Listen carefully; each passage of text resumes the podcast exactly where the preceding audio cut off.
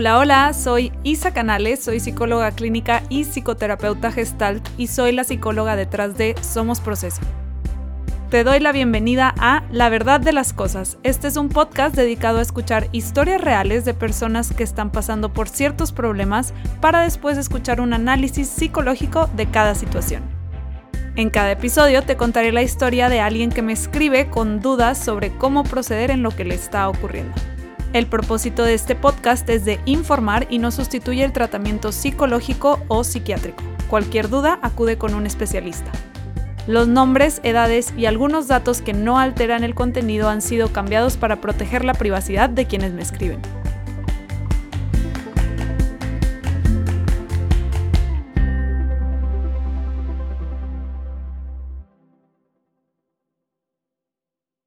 Y arrancamos el episodio de hoy. El caso de hoy habla sobre los juicios y el miedo al juicio.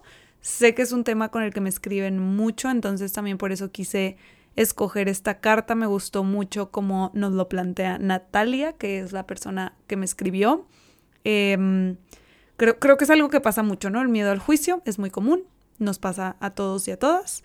Entonces se me hizo padre que alguien me escribiera con esto para el podcast. Pero pues bueno, vamos a darle, que creo que hay mucho de qué hablar hoy, creo que hay mucho de qué hablar respecto a este tema. Entonces, pues ya, vamos a empezar y la carta de Natalia dice así. Hola Isa, me llamo Natalia. Te escribo porque lo que las demás personas vayan a pensar de mí es un peso constante en mi conciencia y estoy harta.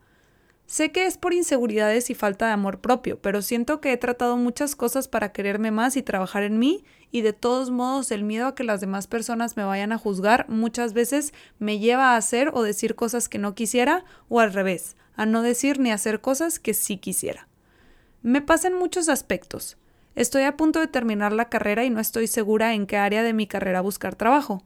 Mi mamá me da una opinión, mi papá me da otra, mis amigas de la carrera harán otras cosas. No sé. En general escucho muchas ideas diferentes y me da miedo elegir algo que decepcione a algunas personas. También me pasa que muchas veces salgo, aunque no tenga muchas ganas de hacerlo, porque me da miedo que me, juzguen de aburrida.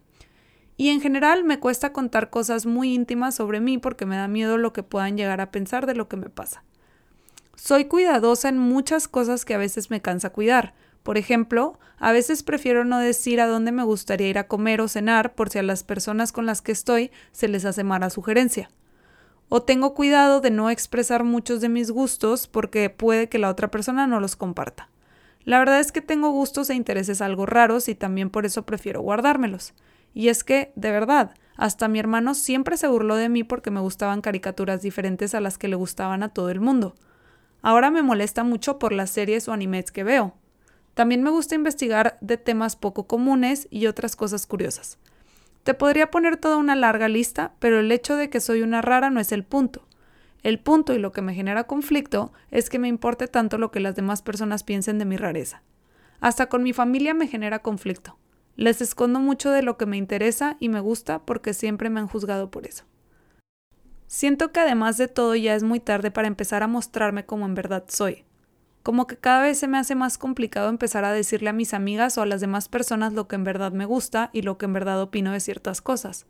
Creo que ya llevo mucho tiempo fingiendo y no sé cómo podría dejar de hacerlo.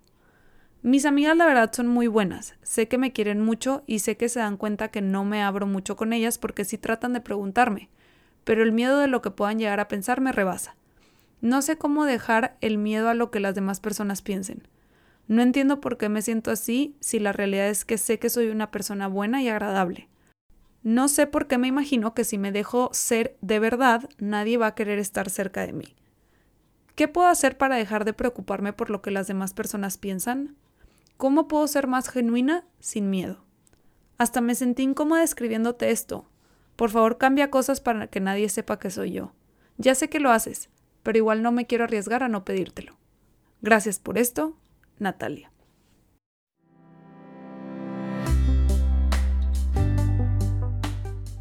Si te gustaría que tu historia apareciera en este podcast, escríbemela a la verdad de las cosas.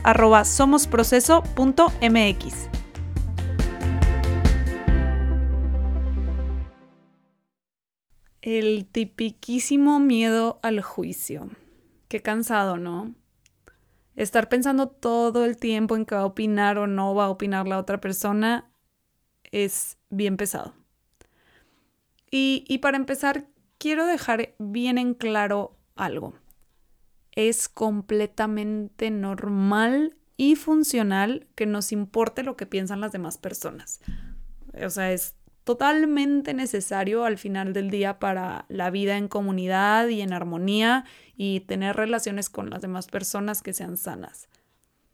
Eh, normalmente se vuelve problemático cuando pues nos rodeamos de personas que son disfuncionales para nosotros o cuando proyectamos nuestros propios juicios, heridas o inseguridades en las demás personas. Pero pues sí, en realidad el preocuparnos a cierto grado por lo que las demás personas piensan, y digo, sobre todo quienes son más cercanos a nosotros, pues es completamente normal y se ha hecho siempre. Hasta mm, eh, un, filósofo romano, Marco Aurelio, no sé si lo conozcan, no sé si han escuchado de él, pero pues que vivió hace unos dos mil años y, y él tenía una frase que es, todos nos amamos a nosotros mismos más que a los demás, pero nos importa más la opinión de otros que la nuestra. Creo que el hecho de que un, un, filósofo romano que vivió hace mucho haya dicho esta frase nada más es como evidencia de que los humanos llevamos lidiando con esto ya mucho, mucho tiempo. Eh, de hecho, hace como dos episodios hablé tantito del miedo al rechazo, que como que va de cierta forma de la mano, ¿no? Con el miedo al juicio al final, es miedo al rechazo.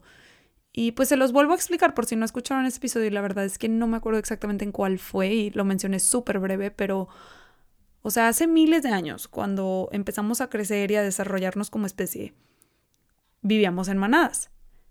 Y si tu manada te rechazaba, pues te morías. Dependíamos totalmente de las demás personas. O sea, cazábamos en conjunto, nos manteníamos calientes en conjunto, cuidábamos de nuestros hijos en conjunto. Quedar fuera de la manada o tribu, lo que sea, era igual a morirte o pues o vivir una vida bastante difícil, pero en general sí era morirte. Y lo que pasó es que nuestro organismo, pues es bien inteligente y el objetivo principal de nuestro organismo siempre va a ser sobrevivir, diseñó una alerta. Entonces la alerta es que me rechacen es igual a peligro, a, dolor, a miedo. Entonces si noto que mi manada como que se anda portando rareca y, y medio le ando cayendo mal a la vecina y estoy corriendo riesgo de que ya no me quieran dar del mamut que cazaron hoy, pues estoy corriendo el riesgo de morirme. Entonces, ¿qué hace mi organismo? Activa esta alerta que me dice, tengo que hacer algo para que esto no suceda y así puedo cambiar las cosas, ¿no? Y que no me rechacen y no me saquen de la manada. Hoy en día, pues seguimos siendo los mismos organismos y, y nos da miedo y nos duele que nos rechacen porque nuestro organismo sigue activando esta alerta. Se viene la sensación de ¿qué será de mí sin la aprobación de la otra persona? Y da ansiedad y da todo y pues es perfectamente humano que tengamos esa preocupación. Y pues ya que andamos en esas, eh, como que ya me dieron ganas de empezar por ahí. Eh, Natalia escribe algo que yo he escuchado mucho en terapia y me lo escriben mucho en redes y creo que es una idea general que he notado que existe y yo la tenía, la verdad, también, hasta que pues me, me metí a trabajar más en esto. Pero el miedo al juicio se cree que es igual a falta de amor propio. No necesariamente. No sé en qué momento se le empezó a echar la culpa a la falta de amor propio de todos nuestros males, pero basta. Quiero desmentir eso porque la realidad es que puedes quererte mucho y tomar decisiones que no te convienen. Puedes quererte mucho y entrar a relaciones disfuncionales. Puedes quererte mucho y batallar para poner límites. Puedes quererte mucho y elegir hacer algo que no quieres con tal de encajar. Puedes quererte mucho y tener miedo de lo que vayan a, a pensar de ti, que te vayan a rechazar, que te vayan a juzgar por alguna decisión. En el caso de Natalia, por ejemplo, yo no afirmaría que hay falta de amor propio. Y, justamente el hecho de que esté queriendo trabajar en sí misma y que me haya escrito esto es un signo de amor propio. Y, ahí mismo me pone que, ya ha trabajado en sí misma y, y en esta parte de quererse más y demás, eso es signo de amor propio. Me pone que es una persona buena y que es una persona agradable. O sea, sí es consciente de cualidades que tiene, lo cual es un reflejo de cierto grado de amor propio. Al, final el amor propio no es un concepto absolutista. Creo que mucha gente lo ve así y, no es absoluto. Y te voy a poner un, mini ejercicio para, para explicarme. Quiero que pienses en una persona a la que quieres mucho, mucho, mucho, mucho. Tiene que ser una persona con la que ya tengas mucha confianza. O sea, probablemente si es una pareja con la que llevas poco tiempo en la relación, no es la mejor opción porque puede que todavía no haya el nivel de confianza que se necesita para este ejercicio o que sigas en la etapa de enamoramiento. Eh, si es también una amistad de hace poco, aunque le quieras mucho, a lo mejor todavía no hay ese nivel de confianza. Digo, si ya lo hay, está bien. La idea es que sea alguien que ya conoces de tiempo y con quien, pues no sé, te sientas cómodo o cómoda y que hay mucho amor y mucho aprecio. Eh, ya que pensaste en la persona, te quiero hacer las siguientes preguntas. Entonces, piensa bien en la persona y responde esto.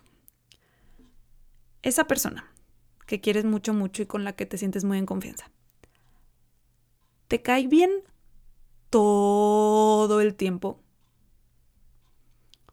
Todo lo que hace es de tu agrado todos los días te sientes encantado, encantada con esa persona, jamás ha hecho algo que te frustre o que te caiga mal o que no te parezca.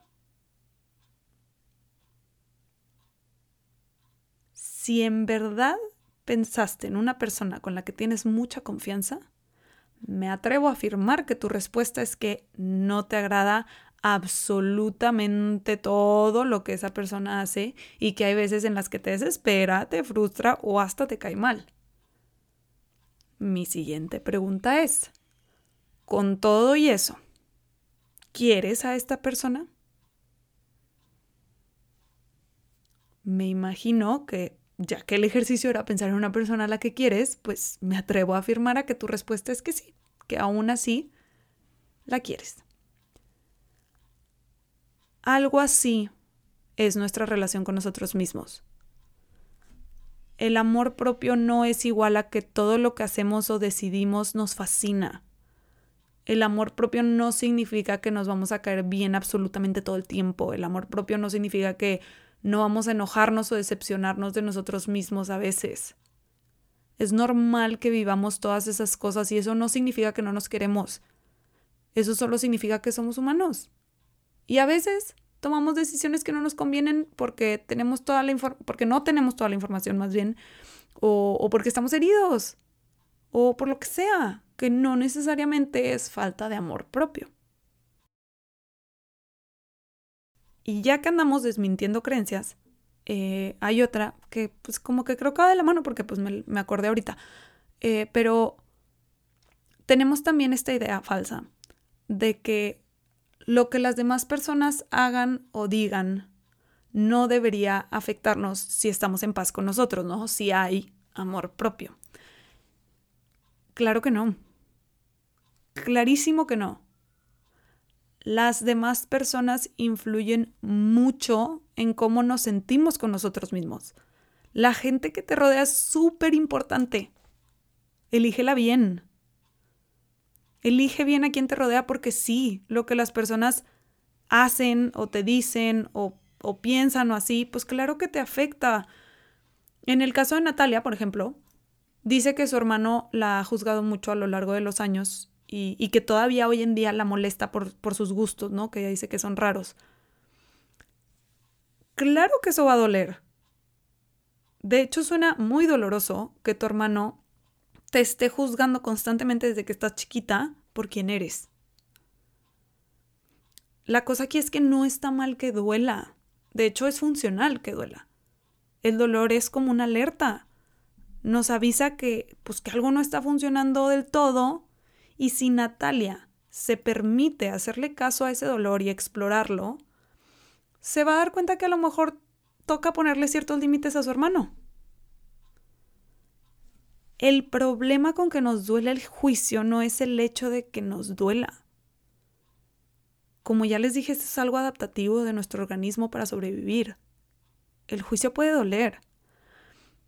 El problema está más en que no queremos hacerle caso al dolor, queremos fingir que no está ahí o hacer que se vaya rápido si escuchamos tantito a nuestro dolor, podríamos tomar decisiones diferentes y ponerle límites a quienes nos están lastimando.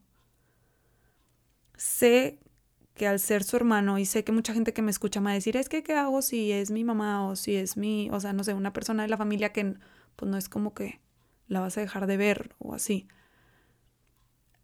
sé que puede sonar difícil ponerle límites a, familiares o, personas con las que la relación es así muy estrecha o gente con la que trabajas que pues no te queda de otra.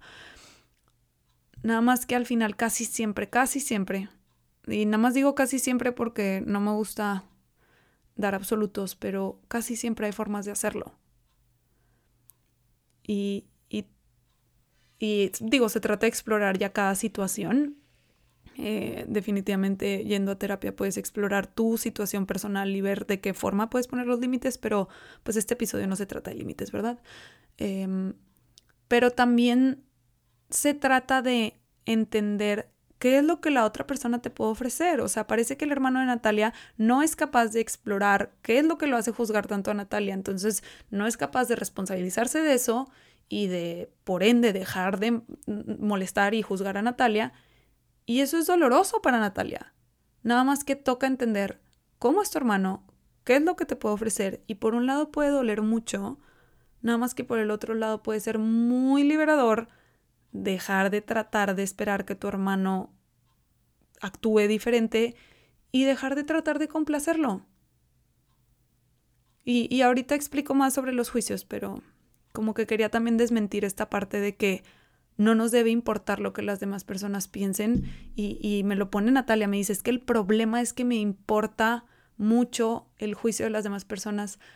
No, no, no, ese no es el problema.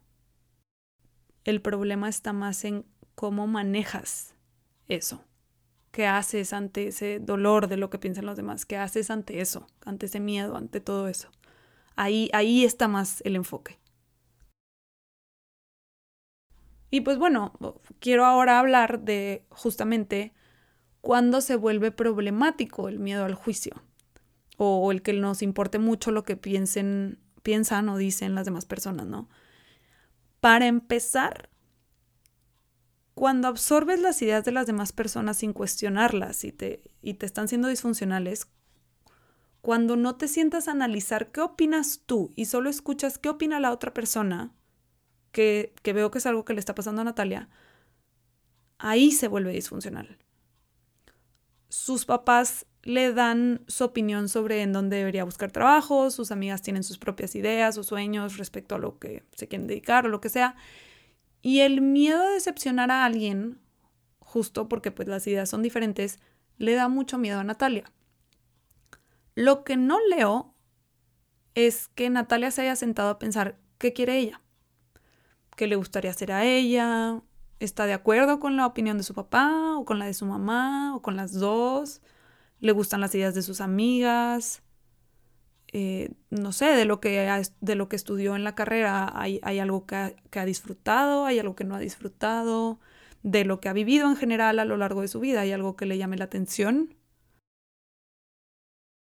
Creo que esas y muchas más, esas son las que se me ocurrieron. Eh, son preguntas que Natalia no se ha hecho a sí misma por estar ocupada escuchando un montón de opiniones e ideas diferentes que no son suyas. El primer paso en este caso sería establecer qué quiero, qué pienso y qué opino yo. Una vez que estableces eso, sigue preguntarte, ¿eso que quiero, pienso u opino, me parece decepcionante a mí? ¿Creo que es mala idea? ¿Creo que es una opinión mensa o cruel o lo que sea? A lo que voy es que lo primerito que tenemos que hacer cuando nuestro miedo al juicio viene desde falta de claridad en nuestras propias convicciones es cuestionar y justamente establecer cuáles son nuestras ideas y posturas en la vida. El autoconocimiento es clave para empezar a impedir que el miedo al juicio ajeno nos controle. Ya se los había ofrecido hace unos episodios, pero lo vuelvo a ofrecer en mi página, somosproceso.mx. En la tienda pueden encontrar un manual en línea de autoconocimiento que les puede ayudar a aclarar esta parte de ustedes mismos, como que cuáles son sus ideas, cuáles son sus filosofías de vida, qué opinan de las cosas. Usen el código podcast y les doy el 20% de descuento, se descarga en línea y lo pueden empezar a responder el mismo día que lo compran y digo, no, no tiene que ser el manual, es una herramienta. Hay muchísimas formas de trabajar en el autoconocimiento. Yo les ofrezco esta.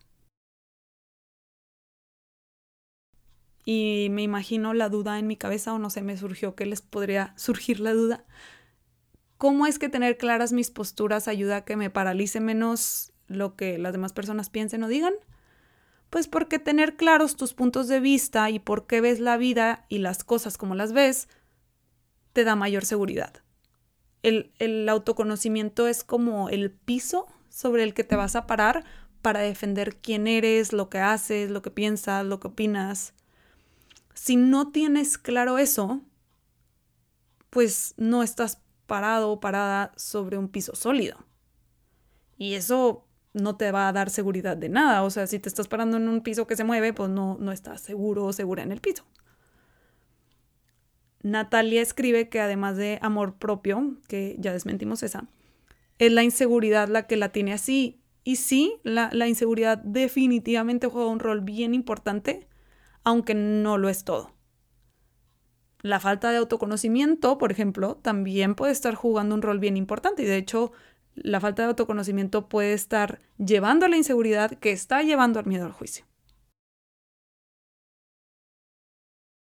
Los juicios, a menos que las personas nos lo digan tal cual, o sea, no me parece esto que hiciste o eres un tal por cual por haber hecho esto, etc. En realidad son proyecciones nuestras. Por ejemplo, yo creo que estoy tomando una decisión impulsiva, o yo sé que estoy tomando una decisión impulsiva más bien. Y entonces me da miedo que las personas me juzguen por impulsiva en realidad soy yo quien lo piensa y quien lo cree, y probablemente quien se juzga por tomar una decisión impulsiva. La cosa es que la mayoría de las veces, si nos están generando conflicto, son ideas que no van del todo con nosotros, son ideas que, que aprendimos y no hemos cuestionado puede que se nos haya dicho tal cual está mal ser impulsiva o tienes que aprender a no ser tan impulsivo. Nos lo puede haber dicho nuestros papás, nuestros abuelos, nuestros amigos en, en clases, alguien en la tele, yo qué sé. O también puede ser que lo aprendimos indirectamente, o sea, no sé, a lo mejor escuchamos a alguien más criticar a otra persona por impulsiva. Y entonces, ¿qué es lo que pasa? Absorbemos una idea que no necesariamente va del todo con nosotros y decimos, ah, la impulsividad es mala. Y ya no lo cuestionamos. No pensamos en las veces que haber sido impulsivos o impulsivas a lo mejor nos fue positivo, nos trajo algo beneficioso. A lo mejor por impulsividad decidiste adoptar una mascota y es lo mejor que has podido hacer. Y esto me lleva a otro punto. Muchas veces las ideas o juicios internos que nos conflictúan son ideas poco flexibles. Usando el mismo ejemplo, la idea es la impulsividad siempre es mala y no dejamos espacio a la posibilidad de que esta vez esté siendo positiva nuestra impulsividad. A lo que me refiero es que las ideas que están detrás de los juicios que nos paralizan normalmente son ideas que no van con nosotros en realidad y nada más no las hemos cuestionado, que para esto el autoconocimiento también ayuda mucho. Y por el otro lado, pueden ser aprendizajes eh, obsoletos, por llamarlos de alguna forma, aprendizajes que ya no aplican para la situación actual. A lo mejor en cierta situación específica ser impulsivo sí fue un problema. Eso no significa que siempre lo será. Es importante la flexibilidad. No siempre va a ser negativo ser impulsivo o impulsiva. Analiza la situación actual y decide. Entonces, ¿cuál es la idea? Ok, esa soy yo. Yo me estoy juzgando. Ay, como la, la canción de Taylor Swift.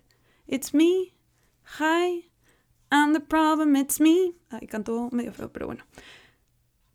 Yo me estoy juzgando y siento que son las demás personas. ¿Ahora qué? Explóralo. Explóralo. Cuestiónate. Ten conversaciones contigo. ¿Dónde aprendiste esas ideas? ¿Tú qué opinas? Si tu mejor amigo o amiga lo hace, ¿lo juzgarías o la juzgarías? Si está tan en contra de tus creencias, ¿qué te hace elegir eso? Etcétera, etcétera, etcétera. Preguntas hay mil millones.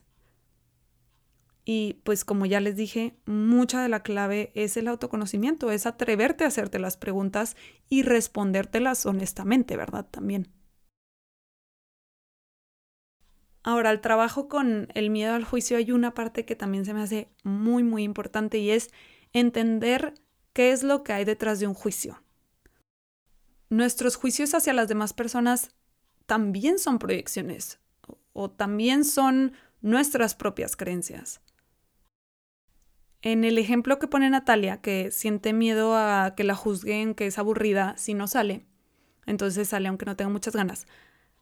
Si una amiga hipotética la llegara a juzgar por aburrida, por eso, ese juicio tendría que ver con que su amiga tiene una idea de que la única forma de divertirse y no ser aburrido o aburrida es saliendo.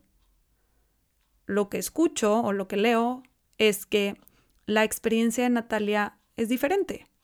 Ella a veces no quiere salir y probablemente ella se divierte en su casa, a veces, no sé, haciendo lo que se acabe en su casa. Entonces, el juicio que, emitiría esta amiga hipotética sobre Natalia, eh, siendo aburrida, está basado en la experiencia de esa amiga y no de Natalia. Y está bien, se vale que tengamos ideas diferentes sobre la diversión, por eso hay tantísimas formas de entretenimiento, ¿no? Salir es una de ellas, quedarse en la casa viendo la tele, leyendo, cocinando, dibujando, durmiendo, jugando videojuegos, viendo animes, lo que sea, son otras formas de diversión. ¿Quién es la amiga hipotética de Natalia para decidir qué es diversión y qué no es diversión?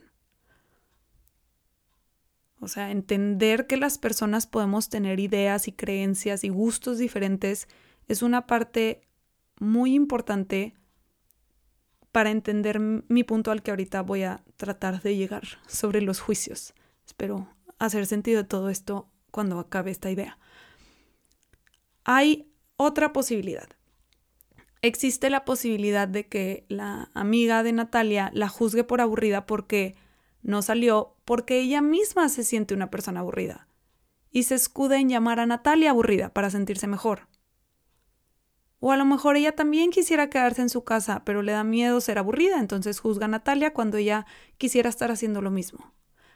Al final, el punto al que quiero llegar es los juicios que emiten las demás personas sobre nosotros tienen más que ver con ellos o ellas y sus creencias, miedos, inseguridades o asuntos no resueltos que con los nuestros.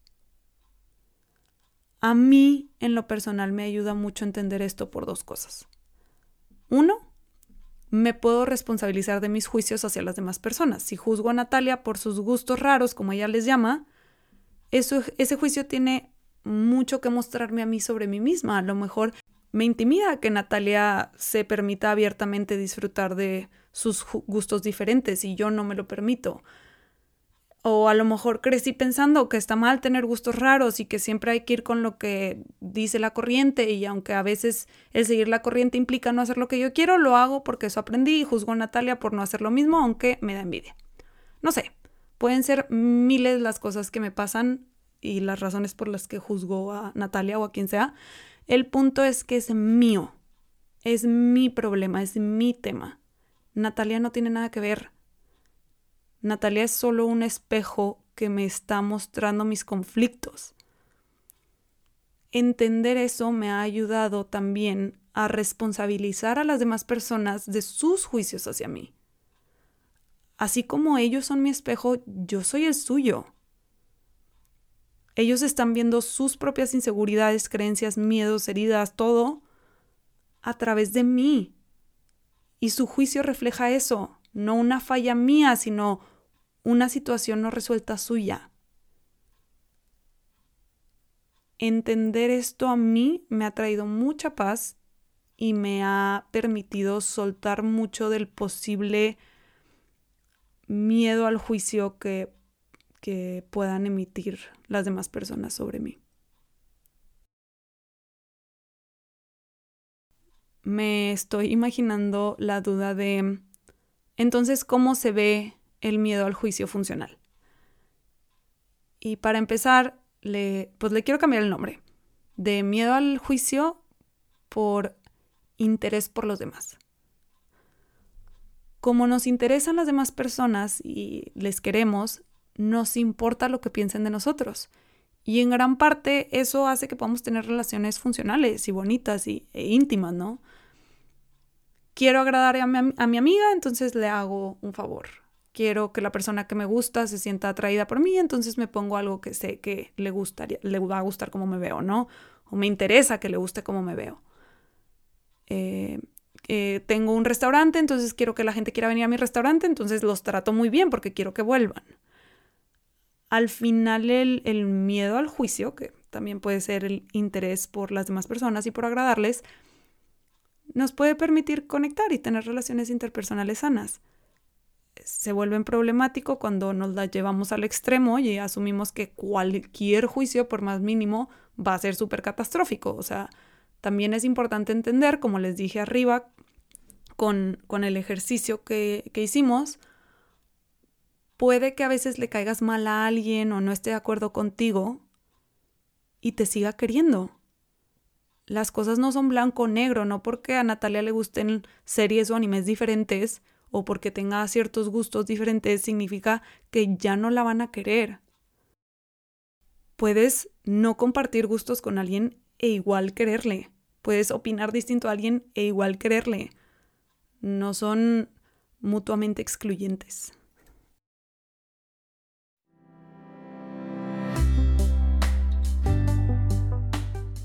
Si te está gustando el podcast, suscríbete para que no te pierdas ningún episodio y te invito a dejar una calificación para que más personas puedan encontrarlo.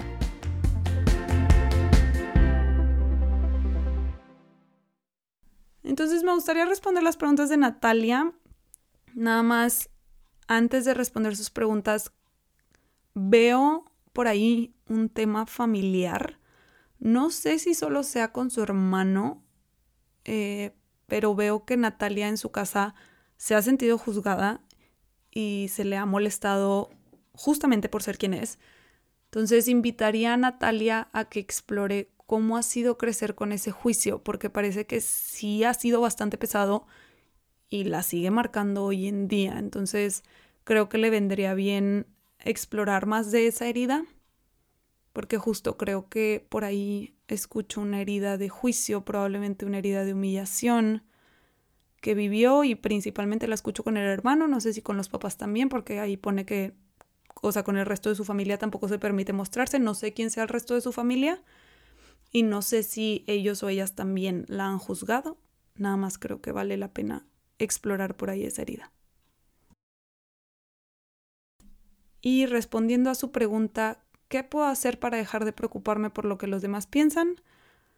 Pues para empezar, tener claras sus propias ideas, opiniones y gustos y eh, estar parada en un piso firme respecto a quién es y qué le gusta.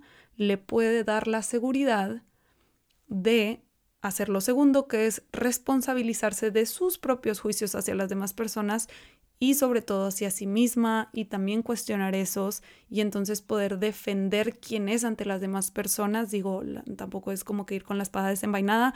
No sé si esa es frase de pueblo, pero me refiero a que ir atacando o ir a la defensiva por la vida. Em, pero el tener claro quién es y en dónde está parada le puede permitir tener argumentos, ¿no? O sea, decir, a ver, a mí me gusta esto por ABC, yo creo esto por ABC, o sea, tener claridad de de dónde viene su forma de ser, de dónde vienen sus creencias, de dónde vienen sus gustos, y así poder defenderlos y entonces hay menos miedo al juicio. Yo tengo claridad en qué me lleva a ser quien soy. Y a su otra pregunta, ¿cómo puedo ser más genuina sin miedo? Yo diría que no se enfoque tanto en no tener miedo, que ponga más el enfoque en poco a poco, con quien se sienta más segura, ir mostrando pequeñas partes de ella misma con todo y miedo. O sea, el miedo va a estar. Y, y si te enfocas mucho en que es que tengo que hacerlo hasta que no tenga miedo, pues nunca lo vas a hacer.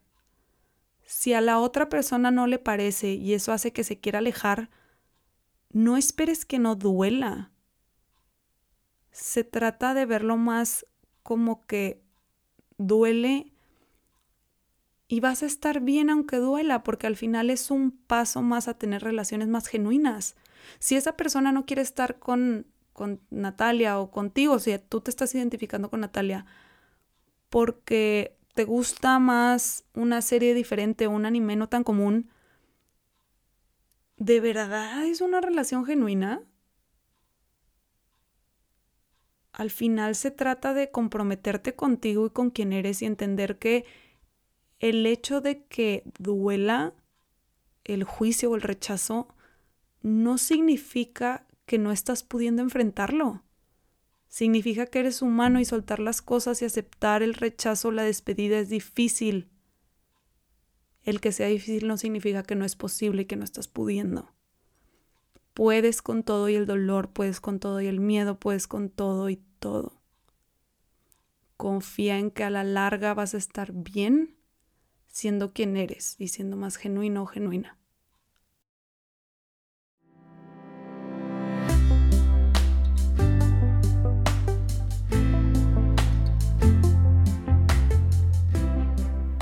Y pues este fue el caso de Natalia. Muchísimas gracias por escuchar. Espero que te haya servido esta pues visión respecto al miedo al juicio. Si te quedaste con dudas, acuérdate que me puedes escribir. También me puedes escribir tu caso a la verdad de las cosas somosproceso.mx y en redes me puedes encontrar como Somos Proceso en Instagram, TikTok y Facebook. Y acabo de empezar a moverle a Twitter por si también me quieres buscar ahí. Es nuevo, ahí la llevo. Pero bueno, hasta la próxima.